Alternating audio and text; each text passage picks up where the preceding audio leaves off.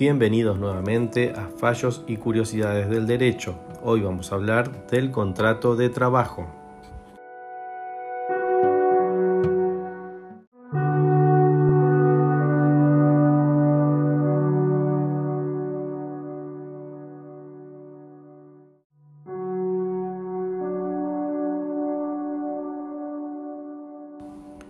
La Ley de Contrato de Trabajo en su artículo 21 nos presenta una definición integral del contrato de trabajo, la cual requiere para su comprensión de un análisis segmentado de los distintos conceptos que la componen.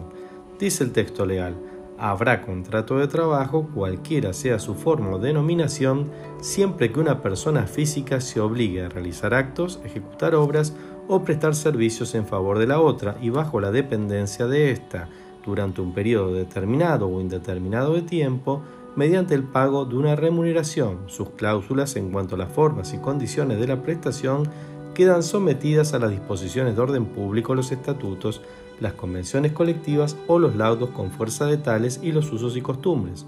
Analizaremos a continuación su contenido pormenorizadamente.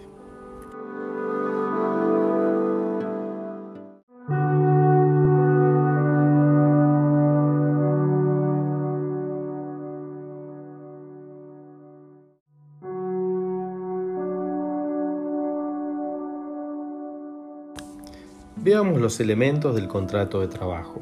El primero es el acuerdo de voluntades. La existencia de un contrato siempre supone en primer lugar la exteriorización de un acuerdo de voluntades que en materia laboral implica que las partes se obliguen entre sí. El trabajador se obligará a cumplir con el objeto del contrato, la prestación misma, y el empleador a abonarle la remuneración como principal obligación. Segundo, servicio personal. La prestación a la que se obliga a un trabajador es un servicio personal propio del trabajador, intransferible. Es una prestación infungible que debe ser realizado por una persona física determinada, vale decir por el propio trabajador. Tercero, no importa la denominación. El artículo 21 es claro y contundente, reafirmando el principio de supremacía de la realidad en el derecho del trabajo. No importa cómo se denomine, no resulta relevante cuál sea su forma si se verifica la existencia de los elementos típicos que constituyen un contrato de trabajo. Cuarto, no importa el plazo. La determinación o indeterminación del plazo no relativiza la existencia ni la vigencia del contrato de trabajo. Debemos recordar la aplicación del principio de continuidad de las relaciones laborales. Quinto, disponibilidad el trabajador pone a disposición su fuerza de trabajo para realizar actos, ejecutar obras o prestar servicios. Sexto, el pago. El empleador se obliga a pagar la remuneración a cambio de la fuerza de trabajo puesta a su disposición. Y naturalmente, séptimo, subordinación. El trabajo es puesto a disposición del empleador, quien ejerce las facultades técnicas, económicas y jurídicas para llevar adelante la empresa asumiendo los riesgos que le son propios.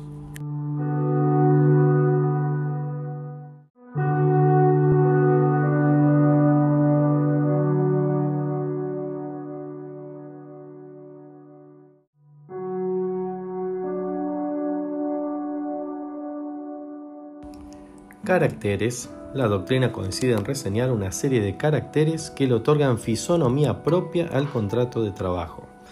1. Consensual. Requiere para su perfeccionamiento de la exteriorización del consentimiento de las partes. 2. Personal. Quien está obligado es el trabajador individualmente determinado. Se trata de una prestación personalísima. 3. Dependiente es un contrato por el cual el trabajador se subordina al empleador quien ejerce las facultades que le permiten dirigir su fuerza de trabajo. Cuarto, de prestación continua. El trabajo se ejecuta en forma continua mediante prestaciones repetidas en el tiempo, no se agosta en una prestación única o en un número determinado de acciones. 5. Informal. Rige la libertad de formas, un contrato realidad. 6. Oneroso. Siempre el contrato de trabajo tiene el contenido pecuniario propio del pago de la remuneración debida al trabajador. 6. Bilateral y sinalagmático. Existe una corresponsabilidad entre los derechos y obligaciones de las partes que opera recíprocamente. 7. Conmutativo.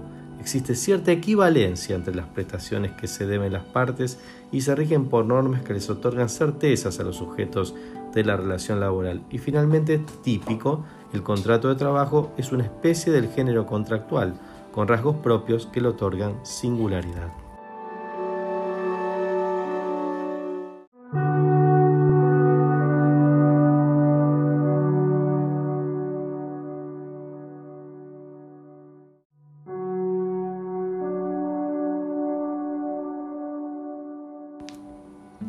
La relación de trabajo está arreglada en el artículo 22 de la LST, el cual establece que habrá relación de trabajo cuando una persona realice actos, ejecute obras o preste servicios en favor de otra bajo la dependencia de esta en forma voluntaria y mediante el pago de una remuneración, cualquiera sea el acto que le dé origen. Si el contrato de trabajo es la manifestación de las partes de obligarse prestando consentimiento, la relación de trabajo implica la materialización de dicha obligación. Es la prestación efectiva que se verifica en los hechos y que encuentra sustento en el contrato de trabajo. Naturalmente entonces podrá existir circunstancias excepcionales en las cuales se establezca un contrato de trabajo y por algún motivo la relación de trabajo no llegue a ejecutarse. Para esos casos, la ley establece en su artículo 24 que la parte perjudicada podrá iniciar las acciones por daños y perjuicios que correspondieren en el marco del derecho civil y, que en caso de corresponder se le debe dar para pagar al trabajador una indemnización que no puede ser menor a un mes de la remuneración convenida. Para evitar el ocultamiento del contrato de trabajo, la simulación y el fraude, en el marco de los medios técnicos jurídicos contenidos en la ley para proteger a los trabajadores, se establece en el artículo 23 que el hecho de la prestación de servicios hace presumir la existencia de un contrato de trabajo. Como ven, la norma contiene una presunción de existencia del contrato ante la evidencia de la relación de trabajo y de ese modo corresponderá a quien quiera establecer lo contrario probar que esto no es cierto. En materia de sujetos del contrato de trabajo, les contamos que tenemos un podcast específico que habla sobre el tema.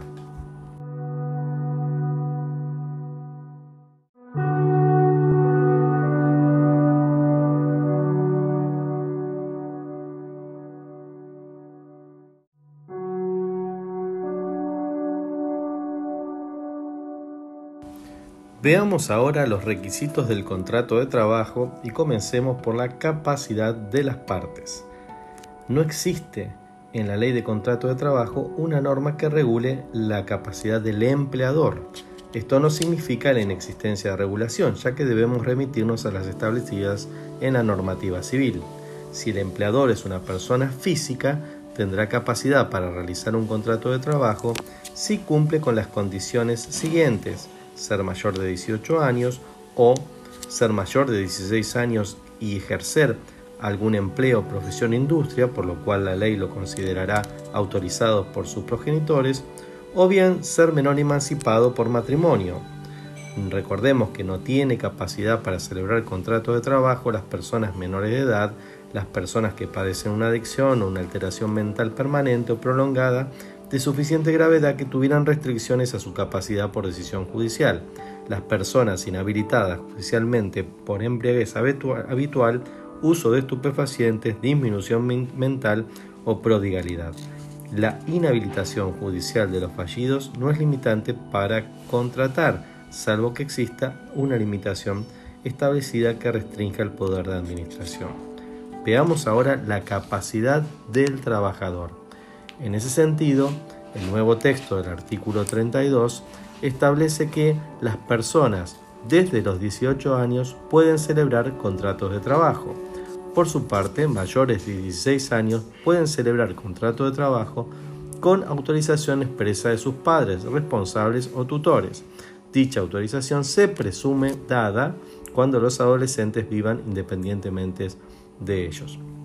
Recordemos también que al igual que en el caso de los empleadores, el artículo 35 establece que los menores emancipados por matrimonio gozan de plena capacidad laboral.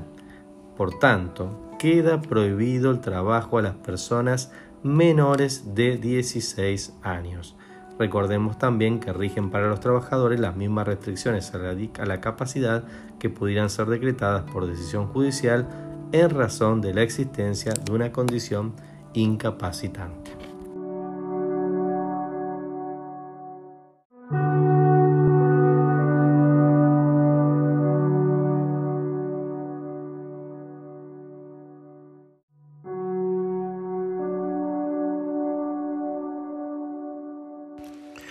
Otro de los requisitos es el consentimiento, que en el artículo 45 del ST se dice que el consentimiento debe manifestarse por propuestas hechas por una de las partes dirigidas a la otra y aceptadas por esta, se trate de ausentes o presentes.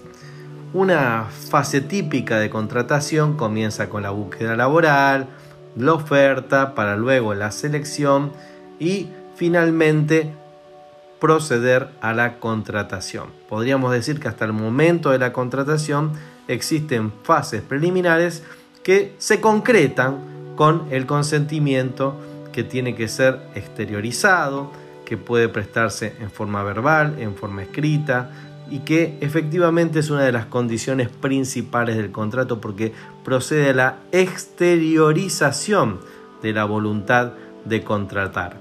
El artículo 46 dice que bastará el enunciado de lo esencial del objeto de la contratación, quedando regido lo restante por lo que dispongan las leyes. O sea, el orden público laboral es tan fuerte que con solo el consentimiento ya vamos a tener un contrato de trabajo vigente. Siempre acuérdense que ese consentimiento tiene que darse en condiciones de discernimiento y de libertad.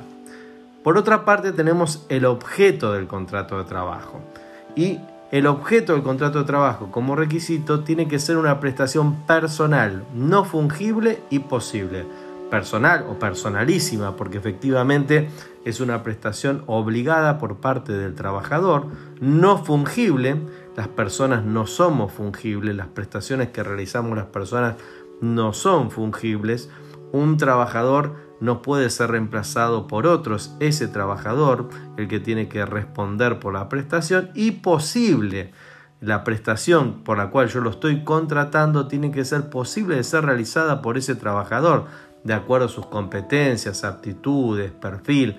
No le podemos pedir a un trabajador que tiene competencias básicas que realice una tarea para la cual sus habilidades no lo habilitan, no tiene la posibilidad de realizarlo.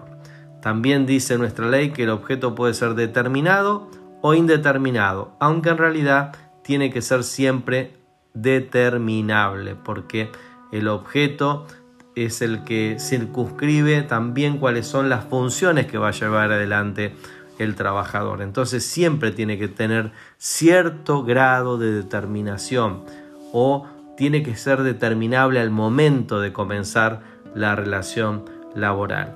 El objeto tiene que ser lícito, no puede ser un objeto ilícito. ¿Y cuándo va a ser un objeto ilícito?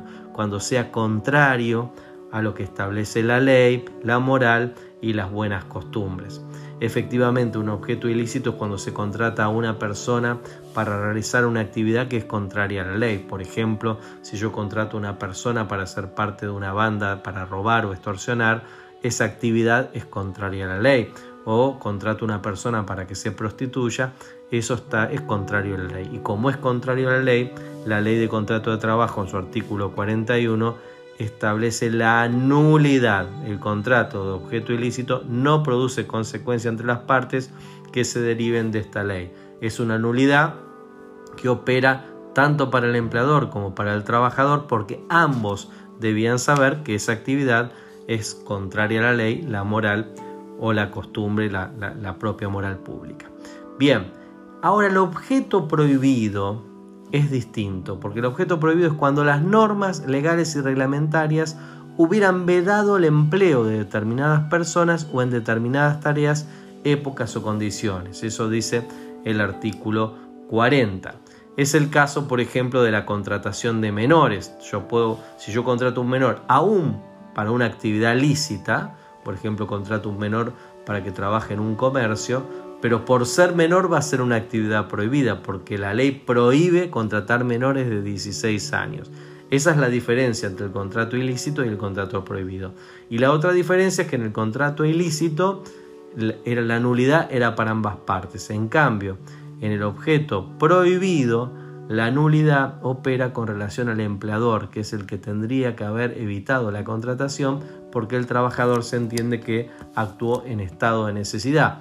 Por tanto, el empleador le deberá al trabajador todas las deudas salariales que se hubieran contraído hasta el tiempo que se determinó la prohibición e inclusive el despido que se va a producir por finalización de ese contrato.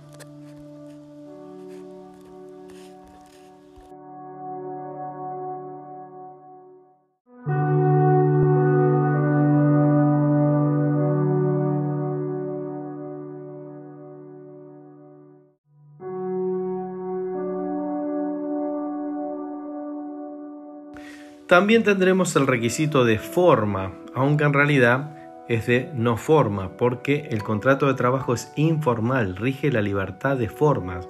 Recordemos que la protección legal incluso desestima las formalidades que tengan por objeto simular contratos no laborales. Esto lo establece el artículo 48.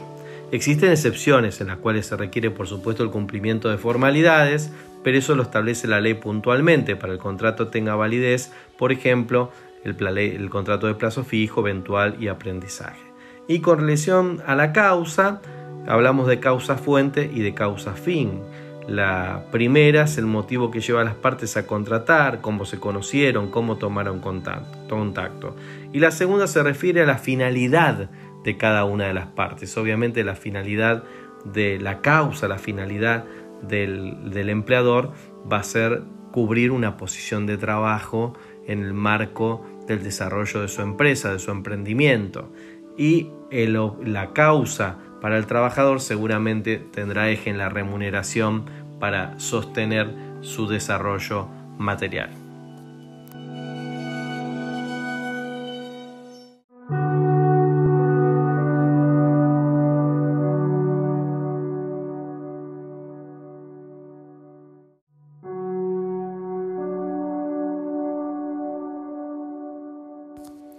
El último requisito es la prueba del contrato de trabajo, que está derivado del principio protectorio, y básicamente la prueba del contrato de trabajo admite todos los modos y formas posibles para evitar la simulación y el fraude. Tendremos la posibilidad de eh, utilizar la prueba documental, confesional, pericial, informativa, testimonial, eh, todas esas pruebas y además una serie de presunciones legales, como la que habíamos visto del artículo 23, sobre a que decía que la existencia de la relación de trabajo va a generar una presunción de existencia del contrato de trabajo.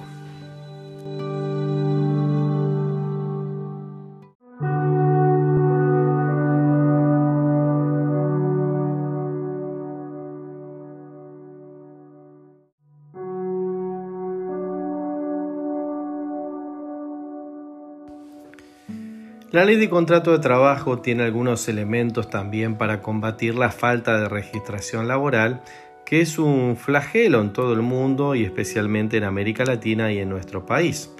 Nosotros, además de altas tasas de desocupación de los argentinos y argentinas que trabajan, aproximadamente el 50% en las últimas tres décadas que tienen el trabajo no registrado o mal registrado. Una de las herramientas es el libro del artículo 52, la registración de los datos del empleador y los datos del trabajador que tiene que estar disponible en la empresa, en el establecimiento, para la inspección por parte del Ministerio de Trabajo, la FIP, la Seguridad Social, la ANSES o las obras sociales. Este libro, que típicamente lo era de esas características como libro de comercio, pero que hoy tiene versiones informatizadas, tiene que llevar adelante una registración específica de la actividad, la posición laboral, la dirección de la empresa, del trabajador, las personas dependientes de asignaciones familiares del trabajador, la remuneración asignada y percibida, en fin, individualizar todos los datos por los que, eh, eh, representan la relación de trabajo. Y tiene que estar debidamente registrada, foliada y actualizada y disponible, como les decía antes, para la inspección. Y en el caso de que no esté disponible, en el caso de que esté falseada, aquellas argumentaciones del trabajador por las cuales se fueron a verificar los datos del libro serán tomados como válidos. El avance de la registración siempre tiende a unificar y a simplificar. Por eso hubo un gran avance en los últimos años a través de la FIP con la clave única de identificación tributaria y la clave única de identificación laboral que permiten centralizar la información del Sistema Único de Registración Laboral en materia de información laboral, previsional, obras sociales y prestaciones de desempleo.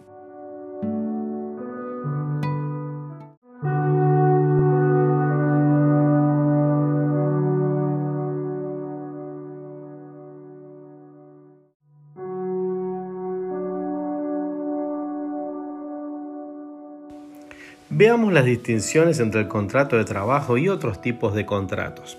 Primero con la locación de servicios. Se diferencia la locación de servicio con el contrato de trabajo por la inexistencia de la subordinación. Estamos ante un trabajo que se ejecuta con independencia, su prestación no es permanente y se agota con la satisfacción del objeto de la contratación. Con relación a la locación de obra, las partes contratan la ejecución de una obra determinada a cambio de un precio no hay ajenidad en el riesgo. El locador es responsable por el resultado de su obra.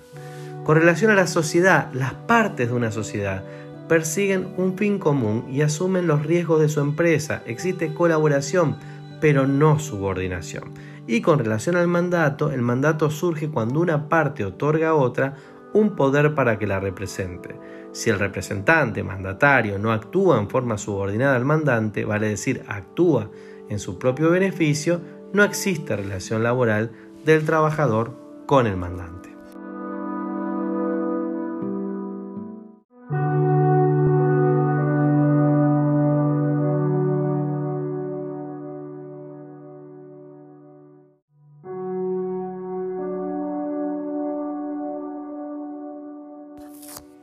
Veamos el caso de fraude y responsabilidad solidaria. El carácter protectorio del derecho al trabajo debe ser operativo, no puede ser meramente declarativo. Las normas de orden público establecen límites al incumplimiento, el fraude y la simulación. El incumplimiento es la evasión, sin utilizar argucias de las obligaciones. Por su parte, el fraude es el incumplimiento total o parcial de las obligaciones a través de caminos indirectos, desviando el sentido de las normas para buscar un beneficio no contemplado en las mismas interposición de personas, alteración de documentación. La simulación se produce cuando se pretende encubrir un acto en la apariencia de otro, ocultando algún aspecto del contrato de trabajo. La legislación laboral reacciona frente a las maniobras evasivas y las conductas simuladas o fraudulentas de tres formas. Una, declara la nulidad de todo contrato cuando las partes actuaron con simulación y fraude, aplicando la disposición laboral. Esto está en el artículo 14 de la Ley de Contrato de Trabajo. 2. Establece la relación de dependencia directa con quien se beneficia o aprovecha el trabajo. Artículo 29. Y 3. Fija la solidaridad entre los sujetos que intervienen en el negocio. Artículos 30 y artículos 31.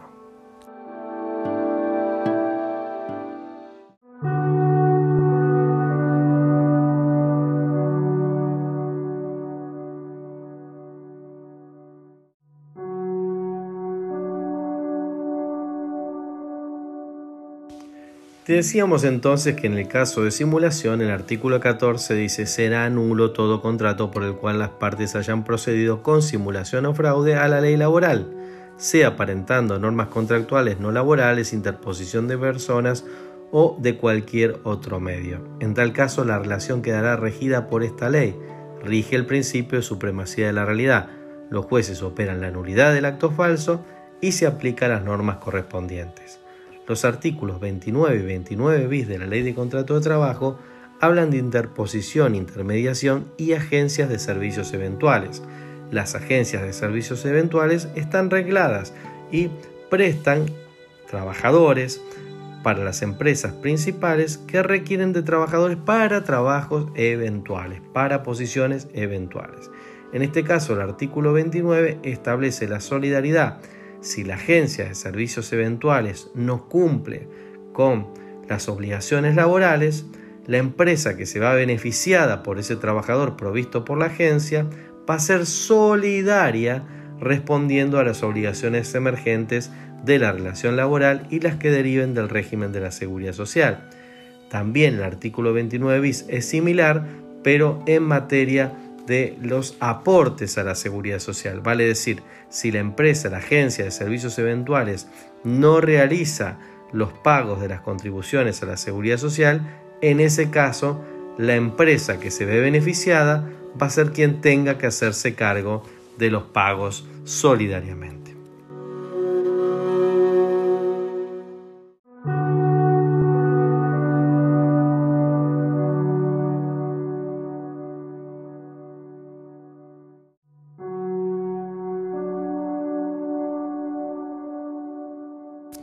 El artículo 30 genera una protección con la contratación y subcontratación, tan de moda últimamente con la tercerización de servicios.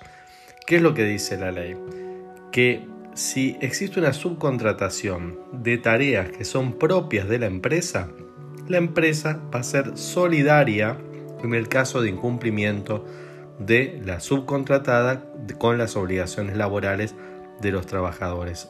Esto no va a operar en el caso de que se trate de empresas subcontratadas, pero que realicen tareas que no son propias de la actividad del giro común de la empresa. Básicamente, esto se establece para los servicios de seguridad, limpieza y mantenimiento, que no suelen ser parte del giro principal de la empresa. En cambio, sí, aquellas cuestiones que la empresa tercerizó, pero hacen a su, a su producción principal.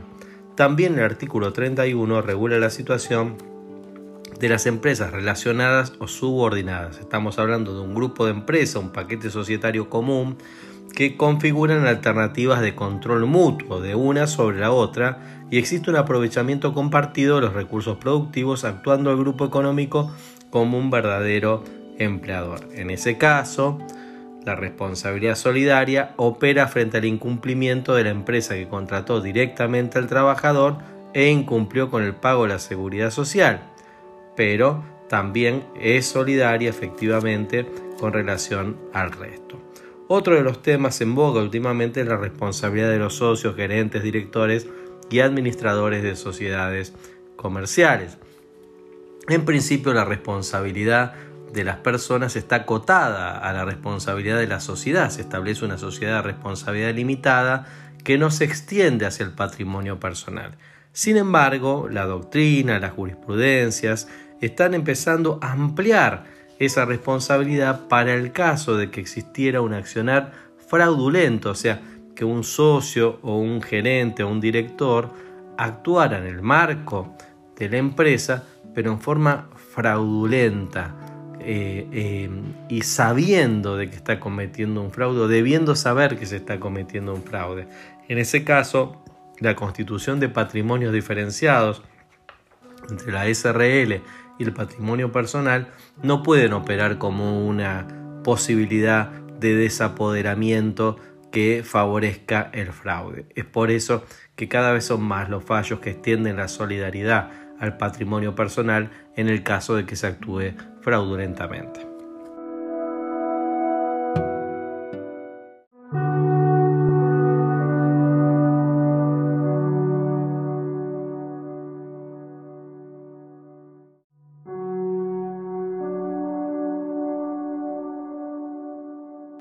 Gracias por acompañarnos en Fallos y Curiosidades del Derecho. Si quieren el texto, un PowerPoint, esta temática pueden encontrarlo en www.marcelodistefano.com.